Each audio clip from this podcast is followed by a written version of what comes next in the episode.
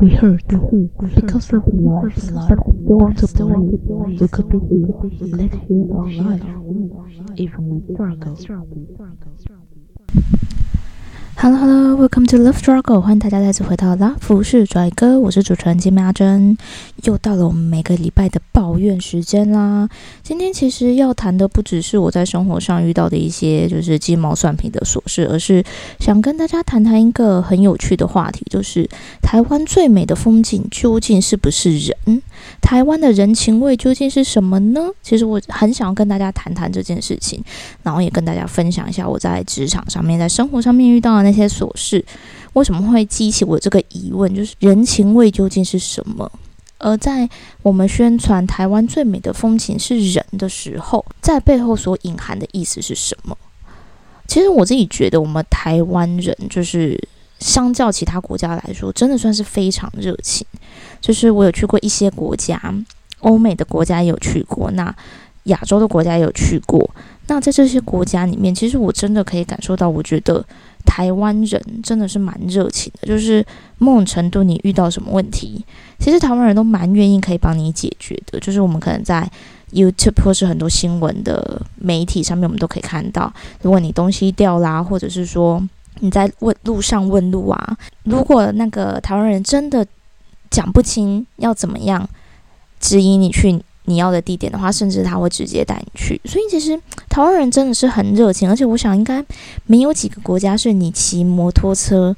钥匙没有拔，那台摩托车竟然还没有消失，或者是没有几个国家是忘记锁门，你家的东西还没有没有被偷光光的。的确，台湾在某种程度上，我们的治安。我们的人情味，我的确觉得非常好。可是这个人情味的东西，为什么会觉得好像逐渐变质了？而且很多人在网络上谈到说，台湾最美的风景不是人吗？为什么我觉得台湾现在渐渐最美的风景不是人了？人情味它所代表的是热情，而且是我自愿自发的去帮你做这件事情，而不是可以让你图个方便，让你贪小便宜，让你占我便宜的。为什么我会特别突然之间觉得说这个题目我们可以拿出来讲？原因是最近在看到一个新闻，就是计程车大部分都是小客车，那小客车其实它是有乘客上限的，我不知道大家知不知道，就是四个人加司机，其实只能四个人。然后那个新闻就是加了司机以后，那一家人进去，那一家人就四个人了，然后再加司机就变五个人，然后那个司机就说：“哎，不好意思，我们这样拒载哦。”一对，好像变五个人，然后说五个人还六个人，反正那一家人就反正就超过乘客上限。那最主要是因为里面有一个小朋友是那种非常小的，那种两岁的小孩吧，抱在手上。然后反正那家人就觉得说，哦，算了，你不想站，那我就去找别台，反正我总会找到一个可以让我图个方便的司机。我想应该非常多人现在心里都想说，如果我是司机，我可能会去载耶，因为两岁感觉好像真的很小啊。让他们载一下没有关系，尤其是那个新闻还讲说，他们家离从计程车到那个点的地方并不是很远。然后那个司机就说：“不好意思哦，那个超过上限了，哦，那我不能载。”啊，那妈妈就下车以后就说了一句，然后被司机听到说：“小朋友才两岁。”然后司机就说。两岁是生命啊，两岁是人头啊。那个妈妈可能就安静或什么，但其实我觉得说，在这件事情上，我其实已经可以预测到会有两种不同的想法，就是可能大家会觉得说，司机有点不通人情，有点不通情达理，或者是有人说啊，规定就是规定啊，你那今天如果发生什么事情，小孩抱在中间，你坐在那个中间的位置啊，可能紧急刹车，小孩飞出去撞到那个挡风玻璃，那小孩受伤，你是不是要叫司机赔？所以就是这一种。台湾人习惯，或者不是说台湾人，而是我们人性习惯，就觉得说，哎，这件事情好像没什么，你不能帮我行个方便吗？你不能通通人情吗？我觉得情理法这个东西，就是让我们台湾最美的风景，让人情味变质最可怕的地方，就是人情味，并不是让你去占别人便宜。今天这个司机他坚持他自己的立场。你最多就是逞口舌之快嘛，你把别人激怒，把人家一天毁掉，就这样。就像我讲，如果今天司机就行个方便，好，我载这个两岁小孩坐中间，没有安全座椅哦。两岁我们大家都知道，十二十二岁以下要坐安全座椅嘛，没有安全座椅就抱小孩，妈妈抱着在中间。今天一个紧急刹车的后座那个作用力，小孩飞出去了，受伤了，谁要负责？其实因为我自己。的工作就是会接触到很多的人，所以我真的可以理解，就是有些事情不是说行个方便这么简单，而是它背后有很多的东西你意想不到、你设想不到的。而它如果真的发生的话，这不是行个方便就可以解决的问题。为什么越来越多人在网络上他讲到说，其实不是老人很坏，而是那些坏人变老了，整个社会可能把这些人宠坏，因为他从小从年轻到老，可能很多人让他行个方便。所以他以为大家让他行个方便这件事情，他是应得的，而且大家也应该要这么做。所以今天如果有人不给他方便了，他又觉得这个人很坏，觉得这个很不通情达理。哦，小姐先生，你们年轻人怎么这样子啊？你年轻人都不讲武德诶。所以我觉得人情味跟行个方便，或者是占人家便宜，其实我觉得我们应该要去把它区隔开来，因为有时候我们会在网络上看到一些影片。就是那个，可能你在环岛啊，然后警察帮你带路啊，啊，或是你的太太快要生了，警察帮你开路，这叫人情味，这叫热情。可是你今天假如说你不小心违规右转，其实违规右转没有什么不小心，你今天违规右转，那你觉得说我只红灯只差一两秒过去，好像警察不要开我单啦，甚至会在爆料公社上面说，觉得这个警察很不通情达理。你知道我最常看到让我觉得愤怒的点是什么吗？就是检举的事情，就是有些人违规，然后他被民众进行检举，会有人在下面留言说这些检举魔人都去死，然后我就会内心想说，那你为什么要违规？其实一开始不是你先违规在先吗？会有看到一些影片，就是有的人他可能会临时停车啊，然后被人家拍照检举什么，他就说哦，谁还没有临停的时候，住这些检举魔人都没有临停的时候。今天不是我讲临停，今天好，你一台车你临停在外。外面，然后一台摩托车，他要闪避一台临停的车。我想很多在台湾骑摩托车的人都知道，我们摩托车道画的小不拉几的，然后还一大堆人在那边路边临停，我就已经够小，真的是只能挤一台车过去的距离。我为了闪避这台临停的车，被后面的摩托车追撞。那究竟是谁的问题？你说我临停，大家图个方便吗？台北市、大台北地区或是一些比较繁荣的都市，停车位难找，这这就不是图个方便。今天就让我讲，如果今天那个摩托车的驾驶为了闪避这台临停的车，然后被后面的人追撞，那这究竟是谁的问题？有时候我在职场上也是，就说很多人会说，哎，小姐你就行个方便，你可不可以赶快把我们的事情用好什么什么的？今天每个人都叫我行个方便，那我是要作死是不是？我们就是有我们必须要处理的事情啊，啊，每个人都行个方。便行个方便，到底我觉得行个方便跟占便宜变成一种人情味的代名词，让我觉得很诡异。就是我常看到很多人说啊，现在年轻人都没有人情味，我们以前都怎样怎样怎样，因为以前没有法规规范，你们以前不守规矩，然后好像变成一个理所当然的事情。像我讲的临停车是临停的事情，或者是像刚刚那个自车。呃，不在那些就是超过乘客上限的人，或者是最近一直在吵好多年、吵好多年的不爱做的问题。不爱做究竟是谁要做？很多人我们现在大家在宣导不爱做是有需要的人要做，可是为什么还是有一大堆的老人，或是一大堆的老弱妇孺，一点不弱的那些妇孺们觉得说不爱做是他们的，因为他就会觉得说，哎，我以前年轻的时候我也都让那些老人做，我现在老了我也要年年轻人我什么都不让，不爱做就是我要做的。然后讲到最近。应该说这几年一直在谈，就是不爱做的问题。不爱做到底要不要废？不爱做是不是一个人情味展现？就是其实不爱做当然是一个人情味展现，因为很多国家是没有设立不爱做的，或者是他就算设立了，也不一定会让座。台湾很多年轻人，或是台湾很多人，其实我发现大家都是很愿意让座，你知道。有时候搭捷运或搭公车，我觉得老人或是那些老弱妇孺、孕妇们一上来，大家像惊弓之鸟一样，都怕坐到那个位置。甚至有时候你看到那个捷运上非常多的人哦，大家都站着挤得密密麻麻的，不爱坐位置空的，没人敢坐，不爱坐变成一种道德绑架。曾几何时，这种好意变成一种道德绑架？为什么人家会说哦？我觉得台湾现在最美的风景都不是人呐，台湾人都变了。其实不是台湾人变了，是台湾人我们一直想当好人，可是。我们越想当好人，就越来越多人得寸进尺，越来越多人会道德绑架你。他从一个道德的制高点上面，好像你做什么都是错的。我再举一个大家应该都看过的新闻，就是那时候疫情非常严重的时候，不，我们不是都说电影院要梅花座啊，干嘛干嘛的。然后后来就是疫情比较和缓，开放电影院后，就是能报复性的去看电影嘛。然后就就一个 OK 就说我们处理这么慢啊，什么什么什么的。然后那个店长就很有骨气的说。你走啊，你你去国宾看啊，什么好？你去检举，你去官网上讲讲，然后大家都拍手叫好，叫他走什么的。其实从这个影片你可以看出来，其实台湾的 OK 还是少数。可是为什么台湾雕变成一个在网络上我们大家很喜欢用的，就是一种嘲讽自己、嘲讽这个国家的用语？因为在很多时候，这些 OK 啊，这些台湾雕，他为什么会觉得自己没有错？这些老人们为什么会觉得自己是对的？因为就是在众多行个方便的这种社会文化里面所建立出来。今天我在讲一个例子，就是说我自己在职场上遇到的例子，就是我们的工作，像我之前讲过，就是比较类似保险业。所以其实那你你也知道，保险不是说什么终身保险或什么，就是你有时候你就不是被保险人，那当然就很多东西我们没有办法给钱嘛。然后就会有那些顾客就会打电话来说，为什么不给钱什么什么的？我之前有缴过保费啊，哎，我很急着用这笔钱，你不能行个方便先处理我的案子吗？然后你就会觉得说什么叫行个方便？就是我们大家就。照聘照给啊，什么规定怎么走这样子，然后你就跟他说，可是我们规定是什么什么什么的，然后真的会有人跟你讲说，小姐规定是死的，你不要一直跟着规定走啊！就想说哈，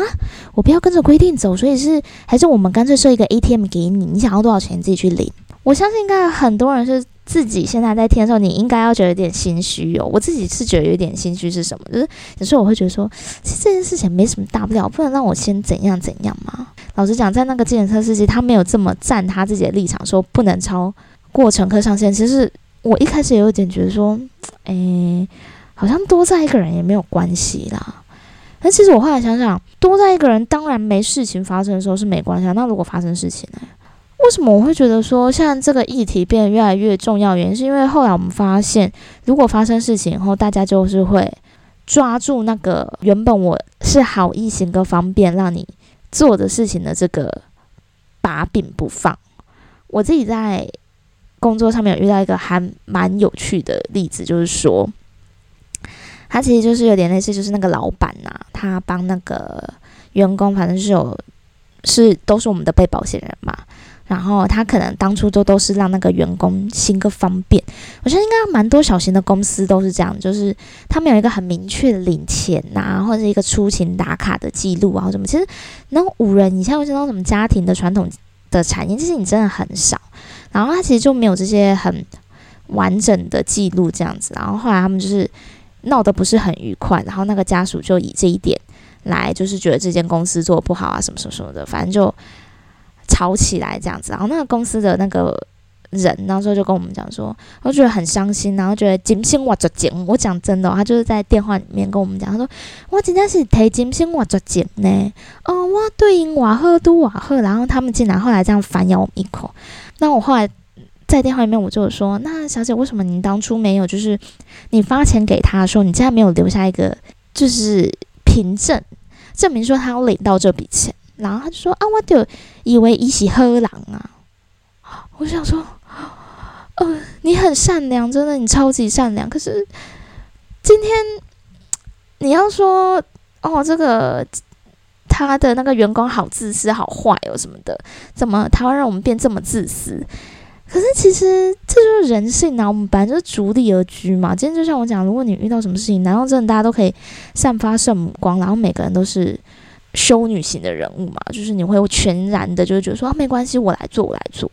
你说他很坏，的确是啦，人家就是咖喱喝来喝去啊，然后你又后来反咬人家一口，当然这是很坏。可是这其实就是长久以来我们台湾人认为说这种行个方便是人情味。我自己实际经历的一个例子，就是那时候因为我。讲过我在都是在南部生活嘛，小时候，然后那时候刚拿到驾照的时候，去其他县市玩，然后要去租车，然后我就拿驾照跟身份证出来嘛，还有那个。租车行的老板就说：“慢啊慢啊，问家都慢呢。”我就心想说，那时候觉得说哇，好，就是觉得麻烦，你知道吗？就是还要影印啊，前面什么，我自己当时也觉得麻烦。然后后来到一些就是可能北部的地方工作啊、生活啊、念书的时候，就发现北部租车其实是真的比某些就是比较乡下地方严谨非常多。我一开始也觉得啊，好麻烦哦。可是我后来也想想说，那如果我今天租车的时候发生什么事情，究竟谁要负责？或者是我把人家车用了怎么样，以后谁要负责？如果我都没有留下这些证据，然后我就是很坏，我就是说不啊不啊，那我们就要责诶。那么那个租车给我的人不就求助无门了吗？当然，你可以说随着这个可能世界竞争的压力变大，大家变得比较势利、比较自私什么的。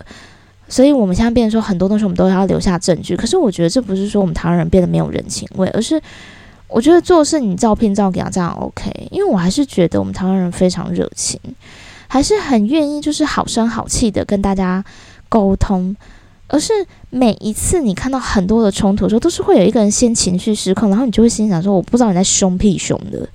嗯，很多人可能都觉得说：“哦，因为现在这个社会大家变好自私哦，台湾人都变得不是那么善良。”可是其实我觉得还是善良，只是善良要有底线，而且所谓的人情味，它应该是热情，它应该是自愿的去帮你做很多事情，而不是你要求我做，我不做我就变得没有人情味。换句话来讲，这个在职场上就是现在大家一直在自我嘲讽的，什么叫能者过劳，什么叫劣币逐良币？你不能展现你太多的才华，要不然你的老板、你的上司就会说：“诶，那个谁谁谁，你好像很会做这个，你可不可以帮我做一下？”嗯，我们都认识那么久了，你可不可以帮我做一下？你知道我真的听到这句话，我真的觉得很火大，因为我以前念女校，然后我有非常多就是后来读设计的朋友。我自己也真的是有遇过这种人，就是那时候他要做，嗯，可能是大学的时候要做班服或者什么的，然后他就那时候我们一起出来吃饭啊，他就跟我其中一个念设计系的朋友说：“哎，你可不可以帮我设计一下衣服啊？”然后那个设计师的朋友就说：“OK 啊，那因为毕竟我现在还是学生，那那设计师的朋友就很理所当然就觉得说你应该要给钱嘛。我也觉得说很合理啊，人家都花时间、花劳力、花他的创意帮你设计衣服，你说不定还一来二往的改来改去的。”然后就那个人就有点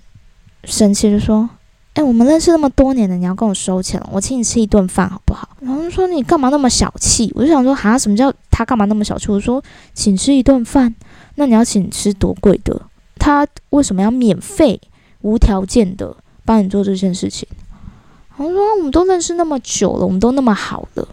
我觉得说：“好，什么意思？就好了，所以呢？我不知道哎，我觉得我们台湾人常常这样，就是说。”在工作，特别是在工作上面啦，就是有一些很有能力，或是有一些其实不是很恰当的行为，大家会觉得这个叫人情味，这叫工作轻松。应该是说，我觉得很多时候我们把轻松误认为可以随便，就像是我们把人情味误认为你可以对这个人予取予求。所以其实也不算是一个抱怨啦，应该是说我就是在看到很多事情的时候，其实我觉得。我们大家可以把这件事情拿出来讨论一下，就是到底台湾这个社会，或者是说我们真的变自私了吗？我们真的变没有人情味了吗？真的有这样子吗？还是说反而是我们的教育越来越成功，越来越知道说很多事情你应该要有所底线，而不是你无止境的被奴役，好变成一个社畜。虽然说我自己是非常奴啦，哈，是工作时间很长这样的，可是。我觉得应该是越来越多的人认知到，你的权利不应该被别人侵犯。我可以让你进来一点点我的领域，如果我们大家彼此退一步，大家都好做事，这样 OK，而不是你可以无条件的去侵犯别人的领域。嗯，我其实也没有要批评其他人的意思，而是说我之前看到一个有点类似 YouTuber 的影片。他就在讲说，你如果要离职，你应该要干嘛干嘛干嘛？你要事先，他说离职一个月前讲是基本道理。我就心想说，没有哦，你知道劳基法第，嗯，应该是劳基法第十二条或第十一条规定说，雇主对劳工或是劳工对雇主有以下情况的话，他是可以不经预告直接终止劳动契约的、牢固契约的，三年以上或是哎呀忘记了，还是两年以上的。员工，你才需要提前三十天以上提醒雇主你要离职，所以不是说什么离职前一个月讲是基本道理，他说讲一大堆，就说那你应该要好好的交接，巴拉巴拉巴拉巴拉。当然我们都要好好交接，说我在我自己的本分上面我做好，我离职我当然我也思考，可能雇主在我的工这个职位上面他需要。提他还需要一点时间应聘人什么什么的，我们都为彼此着想，这个叫人情味。我们都为彼此着想，这叫人情味，而不是只有你单方面的为那个人着想，那叫那个人占你便宜而你自己不知道，这叫很奴。下面有一个人讲的，我觉得其实蛮好，但是有点酸民的说法，说你要不要干脆帮老板找好人再走？当然这是很酸民的说法，但我觉得他有说的很有道理，就是有时候啊，倘若我们太习惯的去压抑自己。逼迫自己，或者是让自己变得很渺小，很渺小，认为说别人也对你很好过，因为我们台湾就是一个真的很温暖的社会，我们真的受到很多人的帮助过，所以我也要无条件去帮助别人。其实也不是说无条件，就像那个司机讲的，今天如果说这个小朋友，我的那个车子上面是有安全座椅，我是开放可以带小朋友的。这种计程车，我相信那个司机肯定会在，他也非常，其实我觉得那司机非常有礼貌。跟那个家庭说：“拍谁哈，您在超超过四个美塞仔。”其实他很温柔且坚定他自己的立场。今天最主要，我其实是想要提出一个问题，就是大家觉得人情味是什么？就是我觉得人情味是热情，是要自愿的，是要有底线的，是要互相着想。我觉得这个才叫人情味，而不是你想要去占别人家便宜的时候，你就用人情味这件事情来去啊道德绑架那一个人吧。我觉得是这样子。好，最后呢，今天 podcast 大概就差不多这样子啊，然后推荐一首。跟今天 p 克 d 其实没什么关系，但不知道为什么我最近脑子里面都是他的旋律的歌，就是九一一的曾卡来乡下来的，很接地气的团，然后很推荐大家去听他们的一些歌曲，应该会有一些感触，或者是觉得有点有趣。那今天 p 克 d 就到这边结束，谢谢。